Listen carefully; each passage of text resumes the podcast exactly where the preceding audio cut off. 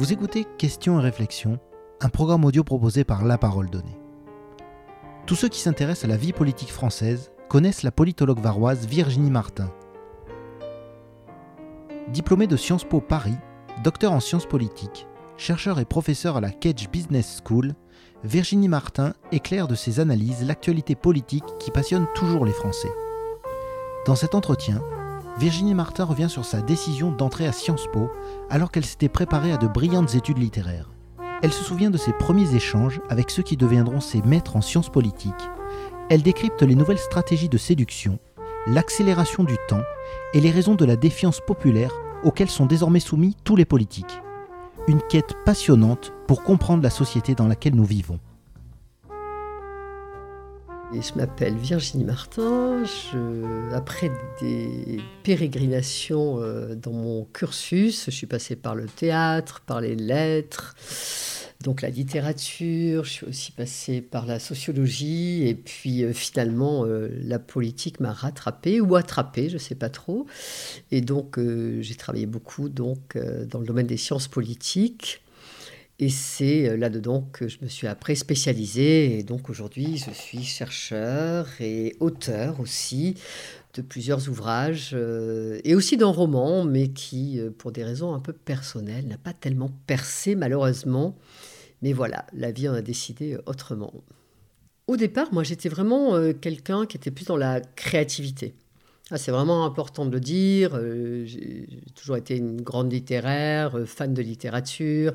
J'ai fait une hippocane, j'ai fait une canne, j'ai fait euh, donc une licence de lettres, euh, ce qu'on appellerait aujourd'hui un master euh, de lettres à la Sorbonne. J'ai fait ce master d'ailleurs, je voulais le faire sur Serge Gainsbourg et on me l'a interdit à la Sorbonne à l'époque. Et je l'ai fait donc diamétralement opposé sur Paul Claudel et donc les métaphores musicales chez, Claudel. Et donc, euh, voilà, ça, c'était quelque chose qui me tenait beaucoup à cœur. Je faisais beaucoup de théâtre par ailleurs. Et euh, donc, je me destinais vraiment plutôt à la recherche, mais en littérature, pourquoi pas peut-être euh, en philosophie à terme, je ne sais pas, mais en tout cas, j'étais plutôt là-dedans. Et comme quoi, le hasard, les rencontres, voilà, j'ai rencontré un soir quelqu'un qui m'a beaucoup impressionné euh, lors d'une rencontre entre amis, comme ça on était très jeunes, hein, euh, et je trouvais qu'il parlait extrêmement bien. Et je trouvais ce type absolument fascinant parce qu'il parlait très bien. Et je trouvais qu'il avait vraiment une éloquence, un vocabulaire. Alors, il se prenait peut-être un peu au sérieux, hein, attention, hein, mais euh, voilà. Et comme, euh, voilà, faisant du théâtre et tout, je suis sensible à ça. Alors, c'était pas du tout du théâtre, là, c'était vraiment de l'éloquence. Et donc, euh, j'apprends qu'il est à Sciences Po à Paris, qu'il va bientôt partir en stage à l'ONU, etc.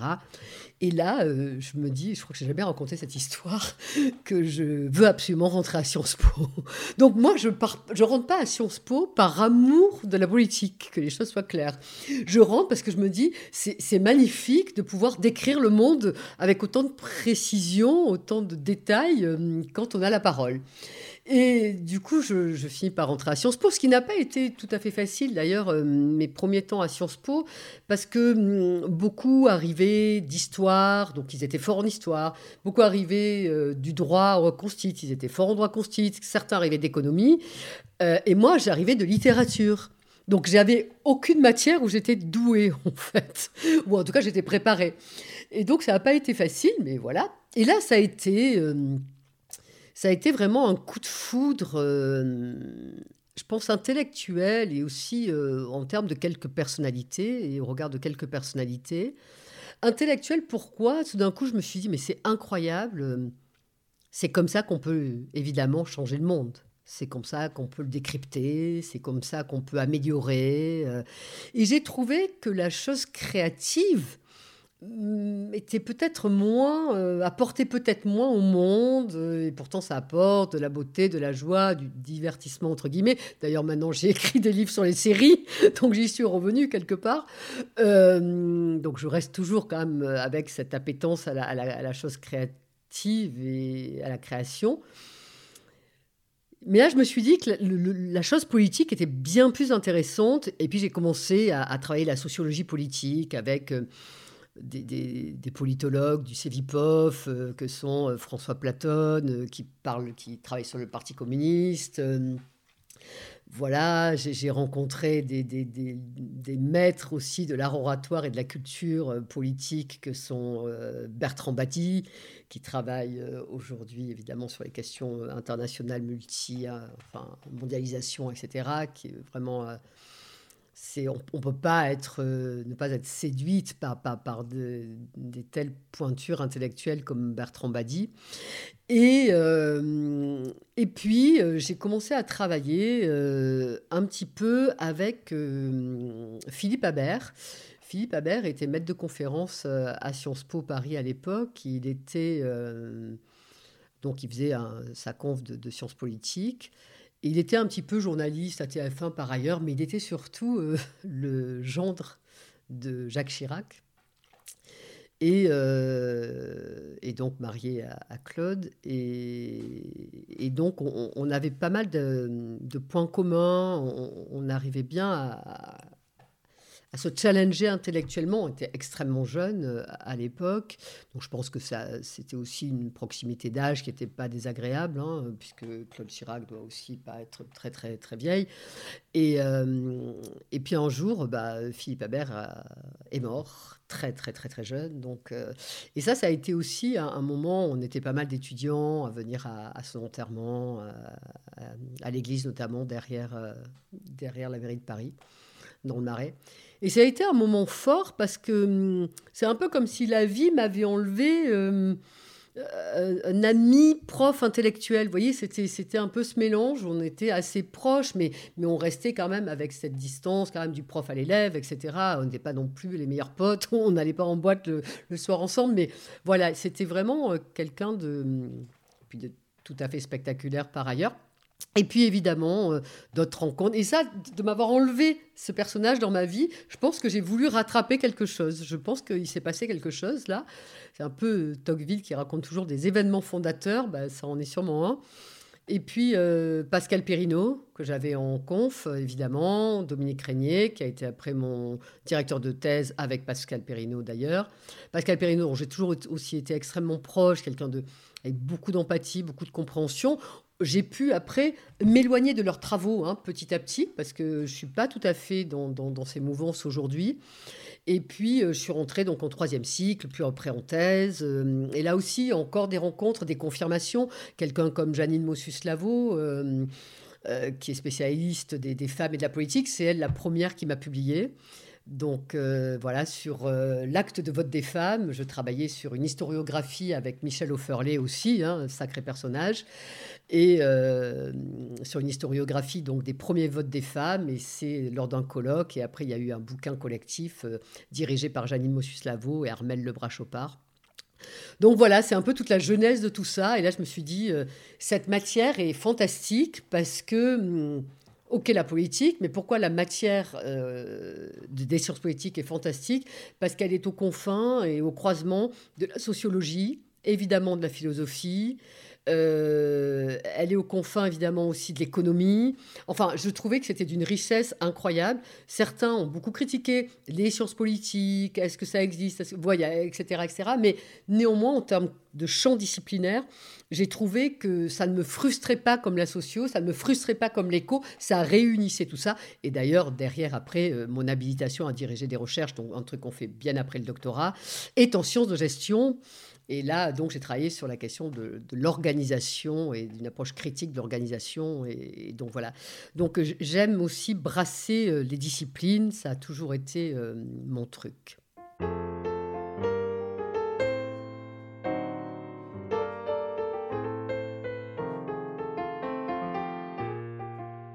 Il y a quand même eu des, travaux célèbres, euh, voilà, de, Siegfried, de, il, y a, eu des, travaux euh, célèbres quand même. Euh, mais néanmoins, le, le politologue tel qu'il est aujourd'hui, alors il y a plusieurs choses d'abord. D'abord, en sciences politiques, il y a un courant plus critique euh, qui est moi aujourd'hui euh, celui dans lequel je me sens plutôt pas mal, euh, et qui pourrait être proche de Patrick Champagne, par exemple, qui travaille à la critique des sondages, typiquement dans la, dans la mouvance de, Bourdieu, en définitive, hein, tout simplement. L'école de Sciences Po Paris est un peu moins critique, elle accompagne plus, elle va pas dire que le sondage n'est pas bien, elle va plutôt, comme Jean-Luc Parodi le fut, paix à son âme, faire partie, à la limite, des instituts de sondage. Donc il y a aussi une vision un peu plus critique euh, qui peut exister, moi, avec laquelle je me sens aujourd'hui beaucoup, beaucoup mieux. Euh, c'est vrai que Sciences Po Paris est une, est une vision plus euh, mainstream, peut-être, c'est comme ça qu'on pourrait le dire, je sais pas trop. J'ai pas envie de dire des mots trop politisés, en fait, mais je crois qu'on comprend l'idée. alors, il y a politologue et politiste aujourd'hui aussi. Ça, c'est très important de comprendre.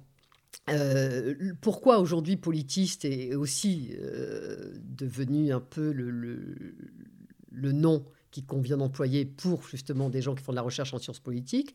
Parce qu'aujourd'hui, c'est vrai qu'en France, en tout cas, le politologue, c'est devenu un peu euh, bah, le sondeur, à la limite même le journaliste politique, il pourrait devenir politologue, le chroniqueur. Enfin, il y, y, a vraiment aussi une confusion des genres et c'est très compliqué de distinguer finalement celui qui observe la vie politique et qui la commente avec plus ou moins de recul, du politiste vraiment, et qui là qui serait le politologue, du politiste qui vraiment fait la recherche en sciences politiques, ce qui n'est pas tout à fait pareil.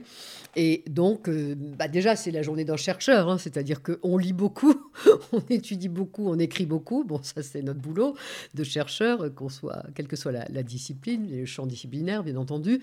Mais euh, le politiste ou le politologue, pour faire plus simple, va vraiment s'attacher, là aussi, il y a plein de sous-disciplines, si je puis dire. Il y a la sociologie électorale, la sociologie, euh, la géographie électorale, qui vote quoi, où est-ce qu'on vote, euh, l'histoire finalement aussi des élections, ça fait partie de la, des sciences politiques. Il y a aussi la philosophie politique, bien entendu, l'étude des idées, ça fait aussi partie euh, de la science politique. Il peut y avoir les mouvements sociaux qui peuvent en faire partie, la protestation, etc., la démocratie, tout, tout ça. Donc, il y a plusieurs stades, si je puis dire, enfin plusieurs types de, de, de, de, la recherche en sciences politiques, mais globalement, euh, on s'attache, et puis il y a aussi évidemment tout ce qui est sciences politiques internationales. Hein. Je parlais de Bertrand Badi, euh, qui travaille sur culture et politique, il va vous parler de la Chine, de l'Inde, etc. C'est encore euh, une manière aussi d'être à la chose sciences politiques. Mais je crois que l'essentiel, c'est d'aller regarder comment les gouvernants gouvernent, comment les partis prennent le pouvoir, et comment les citoyens et les citoyennes font avec tout ça, en fait Et qu'est-ce qu'ils deviennent, eux, dans cette affaire? Et comment euh, tout ça, donc euh, cette conquête du pouvoir euh, via les partis politiques, ce pouvoir en place, est-il démocratique? Est-ce qu'on est en République? Est-ce que, Etc. Et puis, donc, le troisième poste, les citoyens et les citoyennes. Voilà, c'est comment tout ça interagit et se met en musique dans le cadre, évidemment, d'institutions qui sont les nôtres ou celles de nos voisins.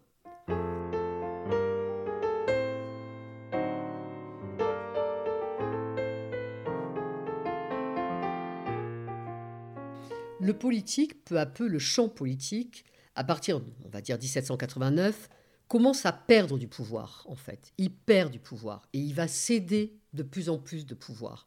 Il va le céder aux syndicats, il va le céder aux partis politiques, il va le céder aux électrices en 1944, il va le céder aux jeunes de moins de 21 ans, donc à 18 ans euh, en 1974. Donc finalement, petit à petit, le politique qui se croyait un peu invincible et seul au monde et concerné par juste quelques personnes autour euh, du roi ou d'une forme de, pouvoir un peu suprême et traditionnel, sur la pression du peuple ou des peuples, on va dire, il est obligé de céder et de donner. Et plus il donne, plus il voit qu'il perd de son pouvoir et de sa superbe, si je puis dire. Et plus il va avoir vraiment à cœur de rattraper le pouvoir qu'il a perdu, en définitive. Et comment il va le rattraper? Ben, En nous séduisant, si je peux dire, euh, si je peux employer ce mot. Et donc, en fait, effectivement, on est en démocratie, effectivement, on vote, effectivement, on peut manifester, effectivement, on peut manifester beaucoup de mécontentement, mais néanmoins, le politique, par rapport peut-être aux années 58 et surtout après, quand De Gaulle passe l'élection du président au suffrage universel direct en 65, et ça c'est pas rien comme révolution euh, démocratico-politique, ça c'est très important. Euh, à partir de là, il va falloir finalement récupérer ces citoyens qui nous échappent en définitive. Et on va les récupérer comment? Par beaucoup de communication, par beaucoup de médias, par beaucoup de storytelling, euh, par beaucoup même de une storytelling qui va jusqu'à la bouffonnerie, euh, comme dirait euh, d'autres chercheurs. Et, ça, c'est aussi très important. C'est quand même ce glissement progressif vers l'ultra-médiatisation. Moi, ce que j'ai même appelé le, porn média, comme on appelle sur euh, Instagram la porn food, etc. On est vraiment dans du porn média, c'est-à-dire que medium is message c'est-à-dire que je, me présente, euh, je me présente de plus en plus dans les médias, sur TikTok, Instagram, ou que sais-je, ou Twitch et compagnie. Tous les hommes politiques que maintenant, plus ou moins, s'occupent de cela. Et il suffit que j'apparaisse. Et politiquement, c'est censé dire quelque chose parce que, ou je suis jeune, comme Emmanuel Macron, qui a beaucoup, beaucoup joué là-dessus, euh, ou alors évidemment la grosse fracture, ça commence un peu avec euh, Sarkozy Royal, qui joue beaucoup, beaucoup des médias, et l'un et l'autre avec des iconographies pour l'un et pour l'autre très fortes et très mises en scène. Mais voilà, petit à petit, c'est cette mise en scène du politique qui devient de plus en plus forte.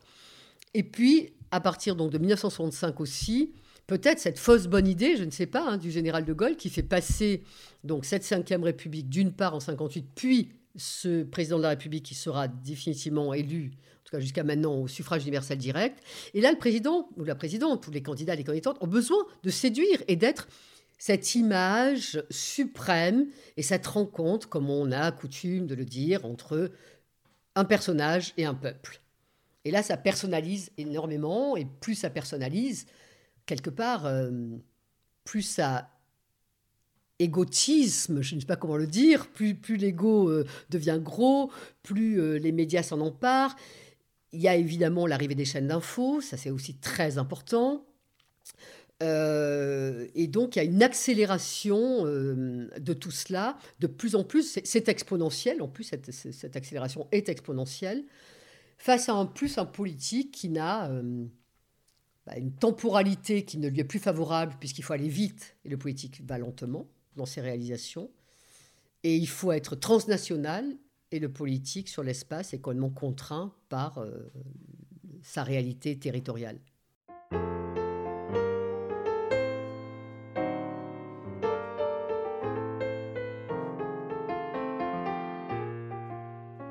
Voudrais pas euh, qu'on comprenne mal. Pour moi, c'était pas forcément mieux avant. Hein. Il n'y a, pas, a pas ce côté euh, nostalgique, évidemment. Euh, ça, c'est pas trop mon propos. mais c'est vrai que j'ai eu l'honneur cette année de préfacer la réédition du discours de Philippe Séguin qu'il a prononcé devant l'Assemblée nationale, 2h20 d'un discours absolument incroyable de, de profondeur, qu'on soit d'accord avec ce qu'il disait ou qu'on soit pas d'accord avec le souverainisme, en tout cas, qui lui défendait. Euh, et, j'ai donc relu, à la faveur de cette demande, j'ai relu tout le discours de, Philippe Séguin euh, pour évidemment préfacer le, bouquin. Et c'est vrai que, à la fois en termes de niveau de vocabulaire, c'est vrai qu'en termes d'attention qu'il faut avoir au discours, 2h20, dans des, en plus des méandres constitutionnels d'une complexité euh, pas rare, mais en tout cas réelle.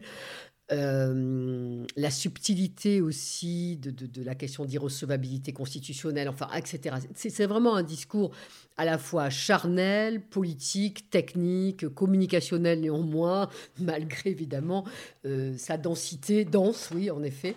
Donc, c'est vrai que quand on voit ça, Et quand on voit, euh, oui, des, petits, des petits flashs comme ça d'Instagram de tel ou tel euh, responsable politique, on se dit, euh, est-ce qu'on serait encore capable de supporter, d'entendre ce discours?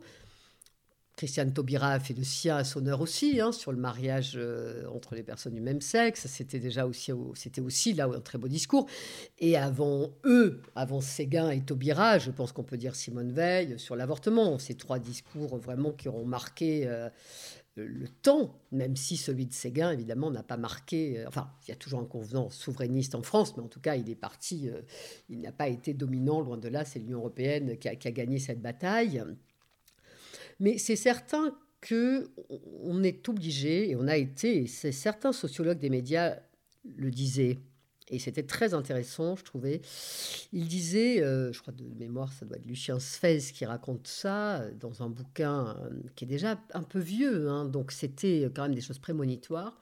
Il disait attention, on va être dans une communication de plus en plus techniciste. Techniciste, ça veut dire quoi?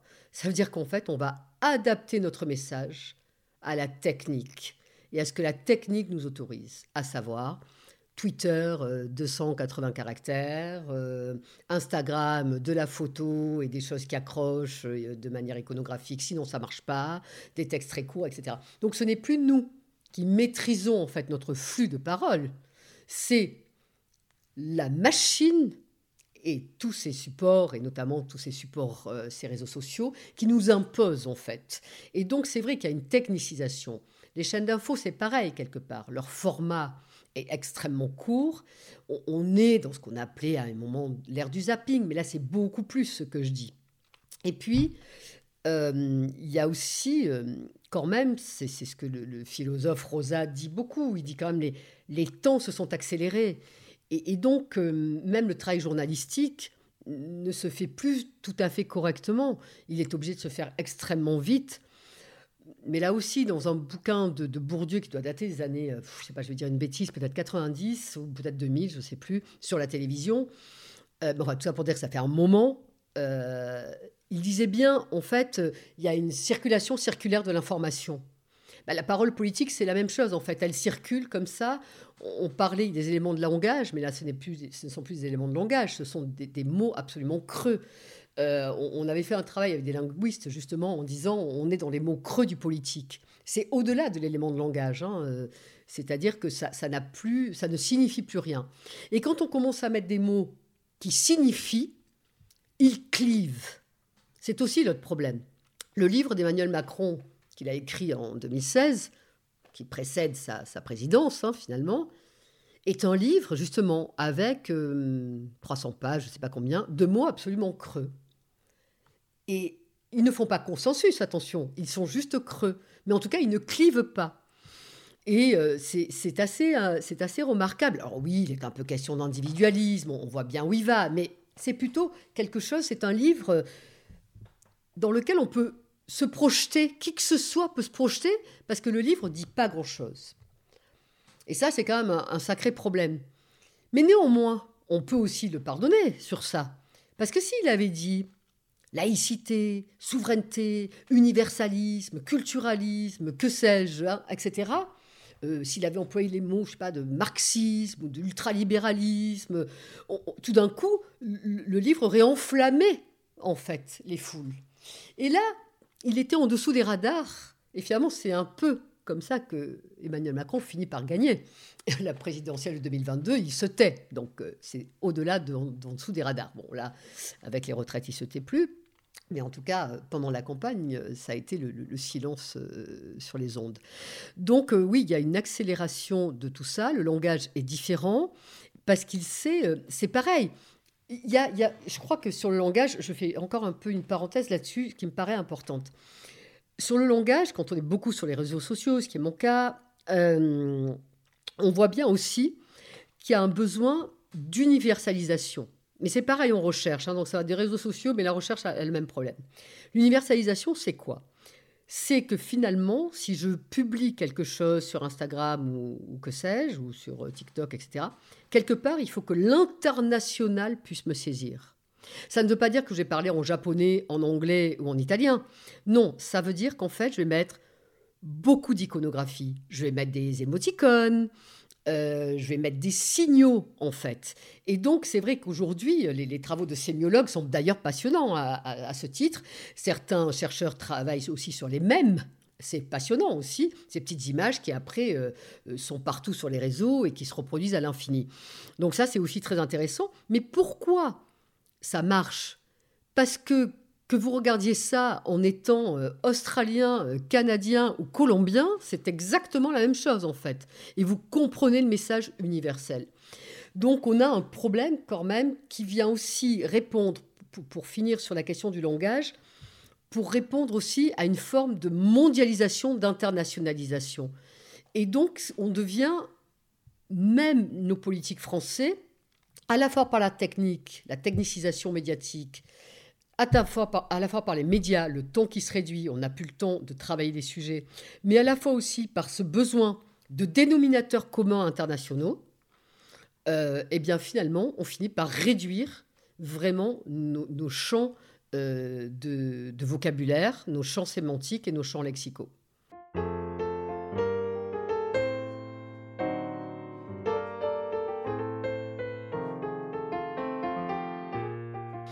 J'ai fait mes, premiers travaux euh, de sciences politiques au milieu des années 90, on parlait déjà de la crise du politique, de la crise de la représentation, des abstentionnistes. On parlait déjà aussi euh, de certains mouvements, par exemple aux élections régionales ici ou là, un peu parallèles, qui euh, pouvaient avoir trouvé un peu de, de succès auprès de certaines personnes. On parlait aussi des votes protestataires très forts. On voyait bien que la chose politique établie avec ces partis de gouvernement n'était plus suffisante du tout, du tout, du tout, et que euh, quelque part, euh, les gens les électeurs et les électrices essayaient de, chercher une vérité politique ailleurs.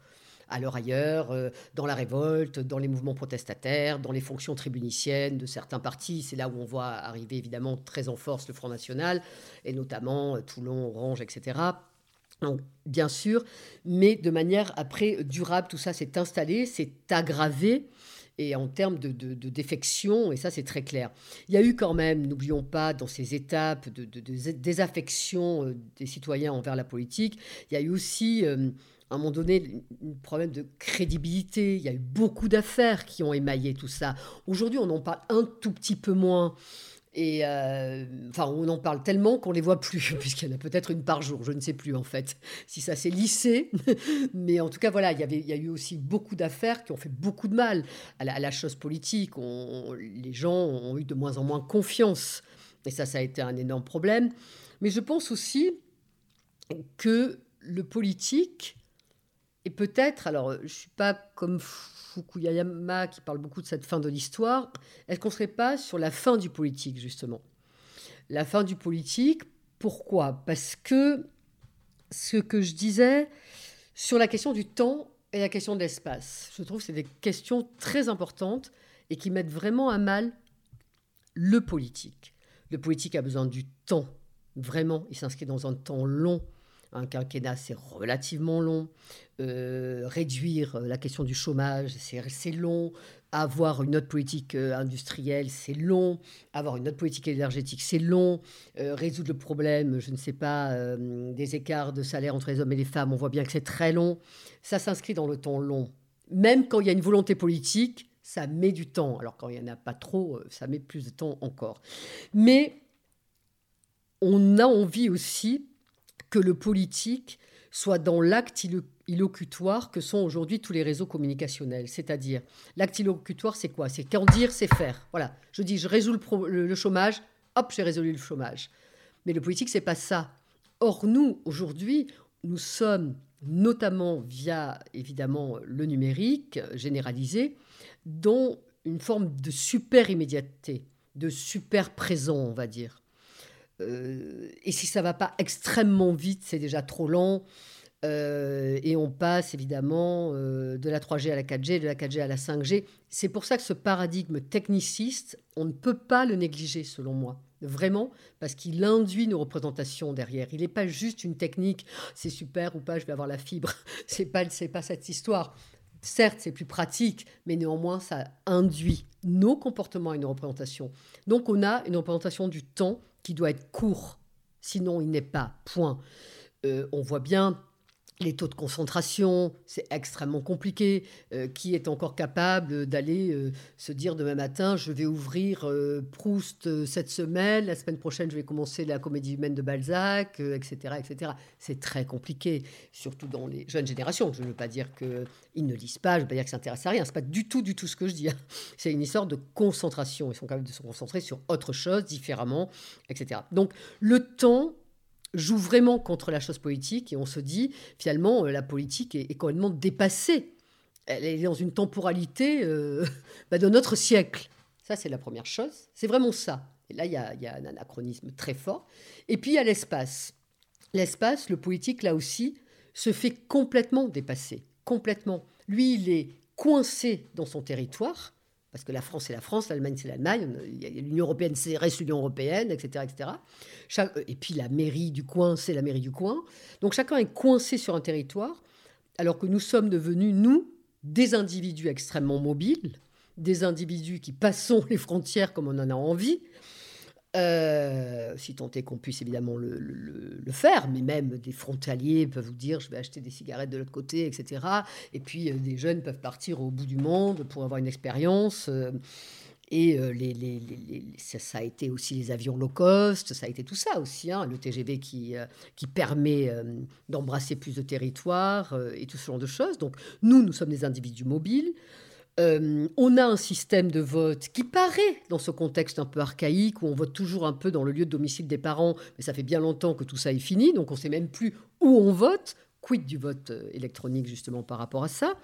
Et puis, de l'autre côté de l'échiquier, il y a les très grandes entreprises, euh, les GAFAM, évidemment, les Amazon, etc., mais les BATX aussi en Asie, qui ne cessent de traverser les frontières elle se moque complètement du territoire. Et c'est, je crois, Bruno Latour qui disait aussi, euh, dans, son, je crois c'est un de ses derniers bouquins, qui s'appelle Où atterrir? J'aime bien cette notion d'atterrissage, en fait. Mais là, plus personne n'atterrit, en définitive. Plus personne n'atterrit. Et le politique, lui, bah, il est euh, coincé dans la glaise, dans la terre, au sens le plus strict du terme, et fait face à des individus liquides, nomades, complètement, euh, euh, oui, intouchables, et, en tout cas qui ne peuvent pas se... Et qui sont en plus, ça c'est un point que j'ai beaucoup développé dans un de mes bouquins qui s'appelle euh, Ce monde qui nous échappe, ces individus en plus que nous sommes, sont on est tous devenus un peu hybrides, et donc, on a des citoyens hybrides en, face du politique, et ça, c'est la chose la plus compliquée par ailleurs.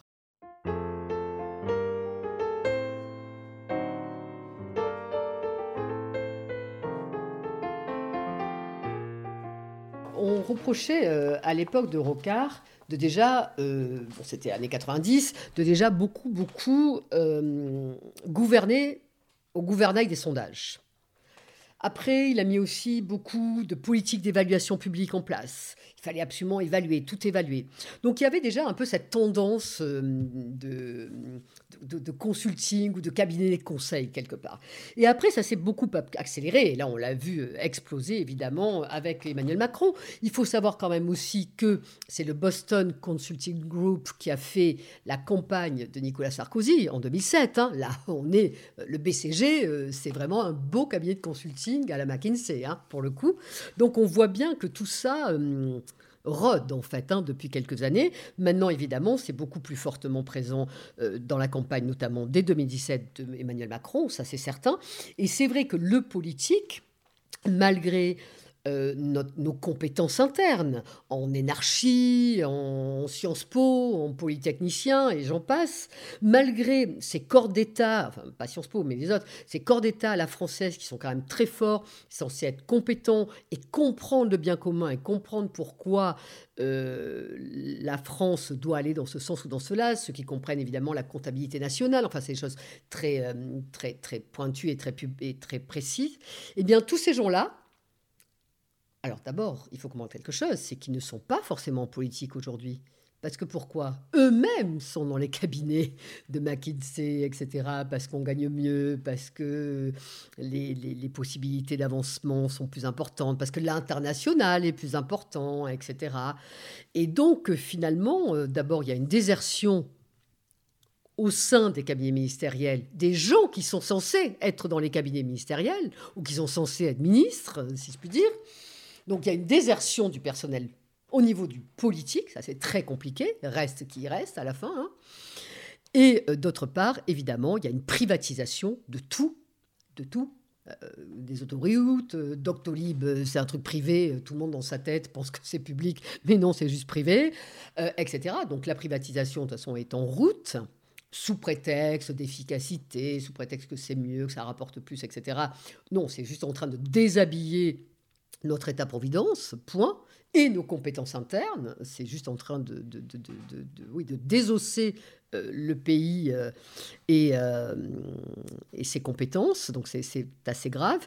Mais oui, effectivement, il y a déjà quelque chose qui a cédé. Avant cela, moi j'avais monté un think tank d'ailleurs, donc je sais bien de quoi je parle aussi, puisqu'il y a les think tanks aussi, hein, que ce soit aujourd'hui la Fondapol, la Fondation Jean Jaurès. La Fondation Jean Jaurès, par exemple, le, directeur de la Fondation Jean Jaurès, euh, Gilles Finkelstein, a, aidé euh, les nouveaux députés macronistes euh, à prendre la parole en public, etc. Donc on voit bien hein, la, pas, la confusion des genres, mais en tout cas, là, c'est pas du, pas des cabinets de conseil, mais enfin, bon, ce sont des think tanks, hein, ce c'est un peu à la mode américaine. Et après, évidemment, petit à petit, toutes ces tendances deviennent assez caricaturales et, deviennent cabinet de conseil.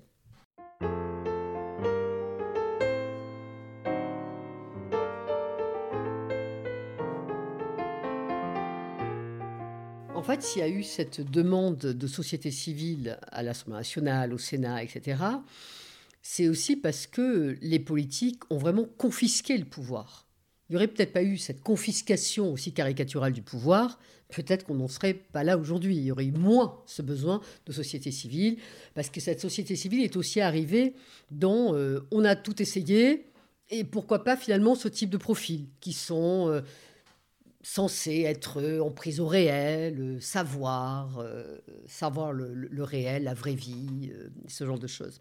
Il y a eu aussi cette demande.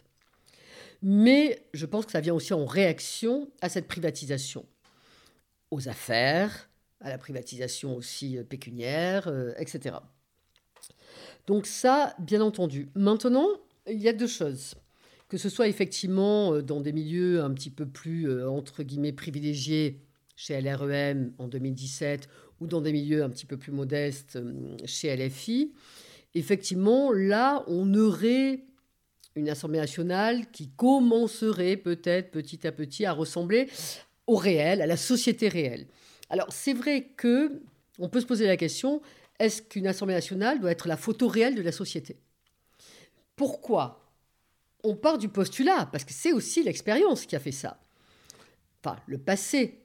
On part du postulat que si on expérimente réellement une situation, alors on la comprend, alors on la vit. Typiquement, il y a très peu de personnes en situation de handicap dans le monde politique. Le handicap passe complètement euh, sous les radars. Donc ça, évidemment. Alors, c'est très... Il y a un côté un peu américain dans cette histoire. C'est-à-dire, il faut avoir l'expérience, euh, bah, sais pas, d'être afro-américain pour pouvoir parler euh, du racisme aux États-Unis. Il faut être une femme pour pouvoir parler de ce qu'une vie une femme. Euh, il faut euh, être une situation, euh, une personne en situation de handicap, pour comprendre, etc. Pourquoi pas? Bourdieu posait cette question dans La misère du monde. On était en 80, dans les années 90. Il disait est-ce que un sociologue qui va interviewer des Afro-Américains dans Harlem, est-ce qu'il doit lui-même avoir la peau noire ou pas forcément?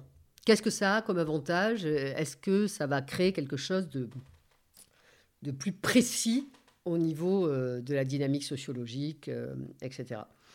C'est vraiment une question, je trouve. Bien sûr qu'on ne peut pas... Enfin, normalement, quand on est à l'Assemblée nationale et qu'on est un député, on est au-delà de soi-même. C'est là où je veux en venir. On est censé être au-delà de, de soi-même. On n'est pas censé être un homme, une femme, euh, être euh, de telle ou telle origine, de telle ou telle euh, religion, et que sais-je. On est juste censé être le député, le représentant, ou la représentante pour le coup, et de manière neutre et au-delà de soi-même. Alors c'est certain qu'au bout d'un moment, quand il y a une sociologie des députés et des sénateurs, qui est tellement caricatural et tellement privatisé par certaines professions qu'évidemment, il y a forcément une forme de corporatisme, de solidarité entre professions. On ne va pas aller euh, tuer, évidemment, euh, ce sur quoi on est assis. Donc forcément, ça commence après, peu à peu, à aller dans un sens qui est un peu toujours le même, c'est-à-dire des, privilèges qui sont évidemment euh, ceux des, professions qui sont les plus représentées au Sénat et à l'Assemblée nationale. Et donc, ça peut oublier, typiquement, alors la droite disait à l'époque les petits patrons, et puis la gauche dit aujourd'hui, bah, les gens au SMIC et qui se lèvent tôt le matin, les premières lignes, etc. Donc chacun, dans chaque camp, euh, a sa revendication du réel. Mais normalement, le réel, euh, il doit être transcendé par l'Assemblée nationale. Il ne doit, enfin, euh, si vous êtes député, vous n'êtes personne, vous n'êtes que une personne parmi 589, oui, c'est ça, 577, parmi 577 députés, et vous êtes au-delà de, vous. Et tout ça crée un ensemble qui vous dépasse. C'est un peu euh, comment on fait société à la Durkheim, quoi. Ben, comment euh, l'Assemblée nationale finit par faire euh, société, si je puis dire. Donc c'est peut-être ce coche qui a été raté par le passé, une privatisation trop grande des pouvoirs. Et puis petit à petit, effectivement, un corporatisme de classe qui s'est mis en place parce que finalement, il n'y avait aucune diversité, à la fois de genre, très peu de femmes à une époque, jusqu'à une certaine époque, puis euh, voilà, très peu de telle et telle catégorie, très peu de gens euh, d'origine, euh, je sais pas, nord-africaine ou que sais-je. et aujourd'hui, on a une assemblée qui est un peu plus diversifiée, on va dire, en termes de profil. On a une sociologie peut-être un peu plus ouverte. Mais là se heurte le problème, tout d'un coup, de la compétence, de la compétence de la chose politique. La chose politique, c'est compliqué. Euh, en ce moment, je, vois, j'ai écrit un, papier sur le Rassemblement national. Euh, et je travaille donc sur la sociologie de ces députés. Euh, c'est pas, pas le cœur du papier, mais il y, a ça dans le papier de recherche. on voit bien que ces députés, qui sont au nombre de 89, sont arrivés là pour beaucoup un peu par hasard. Et aujourd'hui, qu'est-ce qu'ils font à l'Assemblée? Au lieu d'arriver compétents, ils travaillent leurs compétences en fait. Ils se professionnalisent une fois qu'ils sont déjà là.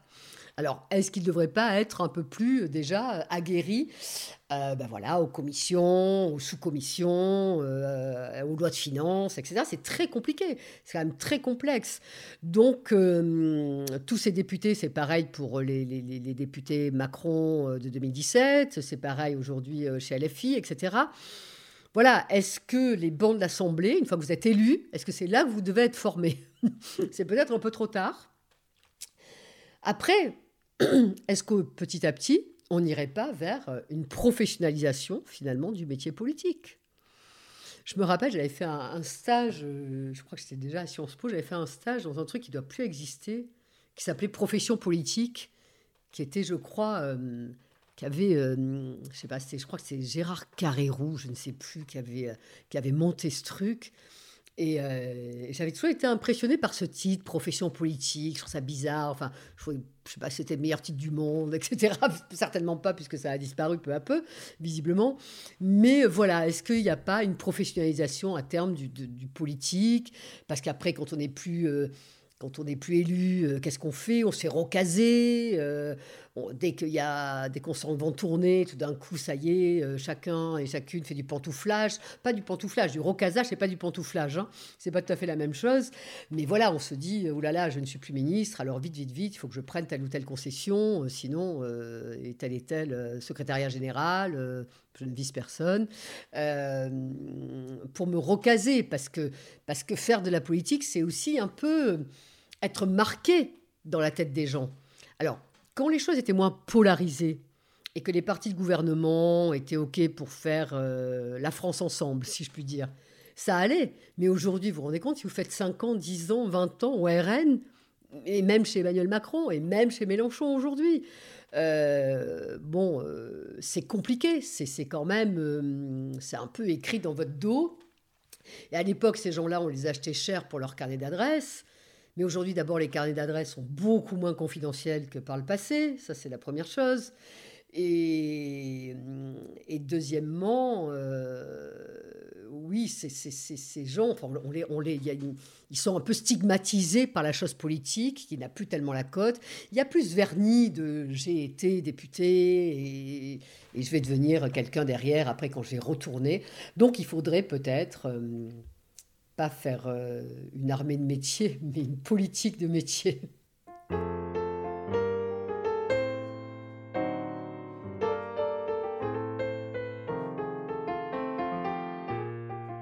Quel avenir pour Emmanuel Macron? Je ne sais pas, beaucoup disent qu'il a très envie aussi euh, de voir comment euh, l'Union européenne peut se faire euh, mieux politiquement et peut-être à terme avoir un vrai président de l'Europe. Est-ce que c'est ça son ambition? Après tout, il est encore très jeune et il a le temps hein, pour mettre ça en place. je ne sais pas. C'est difficile parce que je pense que c'est aussi quelqu'un de très particulier et qui pourrait demain se transformer en marchand d'art à New York, euh, à se acheter un hôtel en Thaïlande, euh, ou, en, en, devenant trader à Londres, ou en regardant du cinéma toute la journée dans, son, dans sa salle de cinéma particulière. Je pense que tout est possible en fait avec cet homme à la fois ambitieux. Euh, euh, je pense quand même euh, assez intéressé par la réussite matérielle. mais je ne sais pas si, si cet homme fut un jour calibré pour la chose publique. C'est peut-être le gros problème de l'affaire. Euh, malgré euh, le fait qu'il ait été à la commission Attali à l'époque de Sarkozy.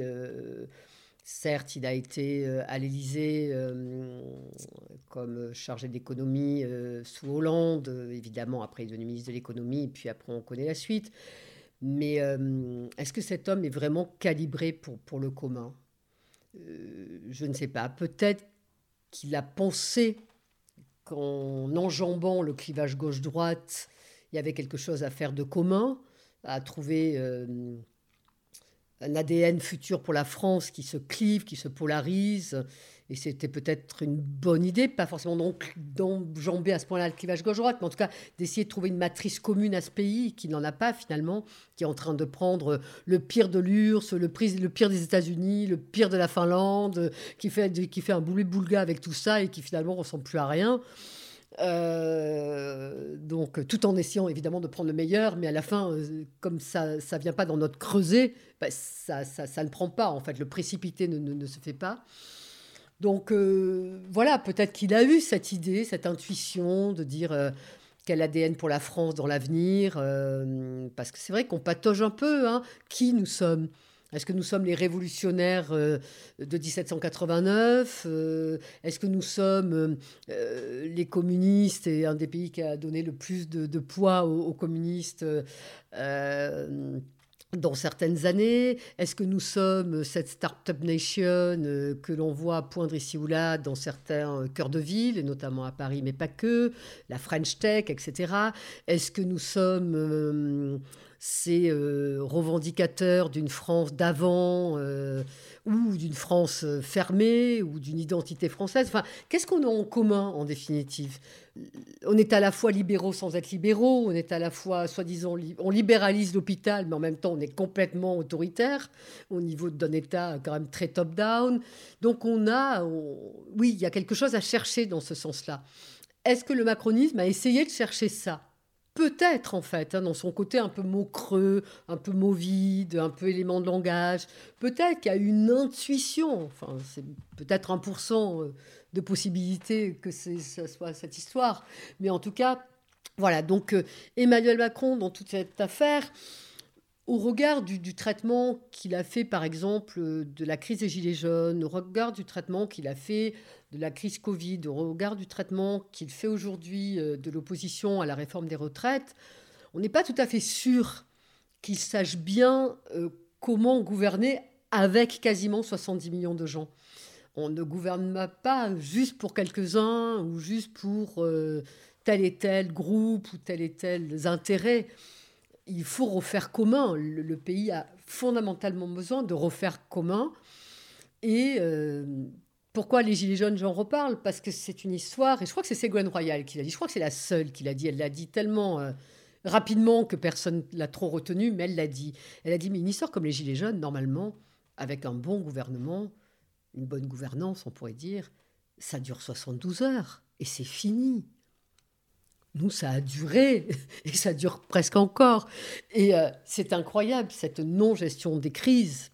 Et ça, ça vient taper, ça vient abîmer euh, la question du commun en France, et ça polarise, ça radicalise un pays déjà polarisé, déjà radicalisé.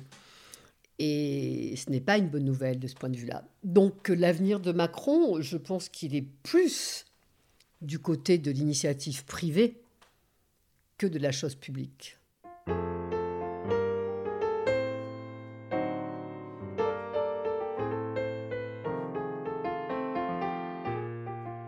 comme je dis que le politique est un peu mort et que c'est un peu la fin du politique, et j'espère au contraire euh, évidemment me tromper, ou en tout cas que ça va revivre tout ça, je dis que maintenant on est peut-être plus médecin légiste que politologue.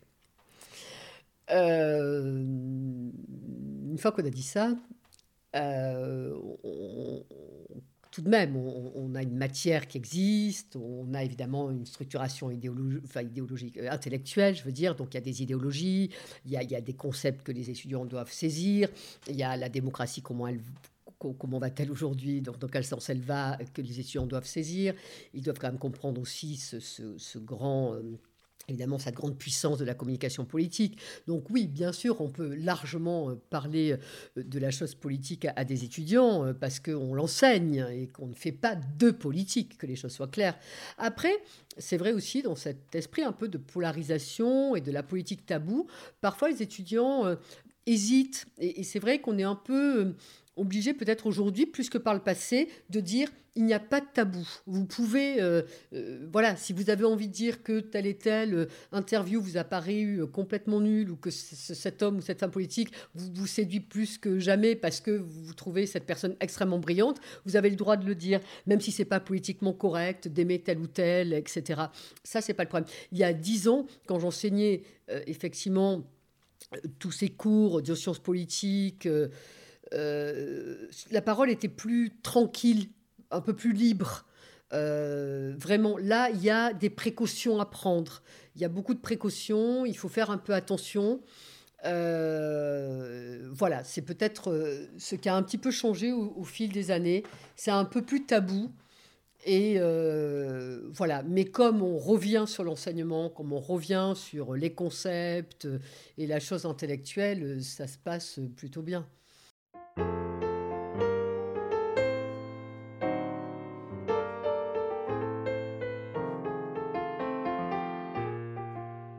Est passé de l'ORTF, évidemment, donc euh, des médias contrôlés euh, par l'État, euh, ok.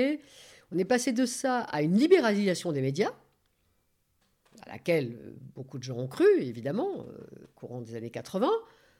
Et là, on s'est aperçu que tout ça a été reprivatisé d'une certaine manière, pas par l'État, mais par 7 ou 8 ou 9 milliardaires et multimillionnaires.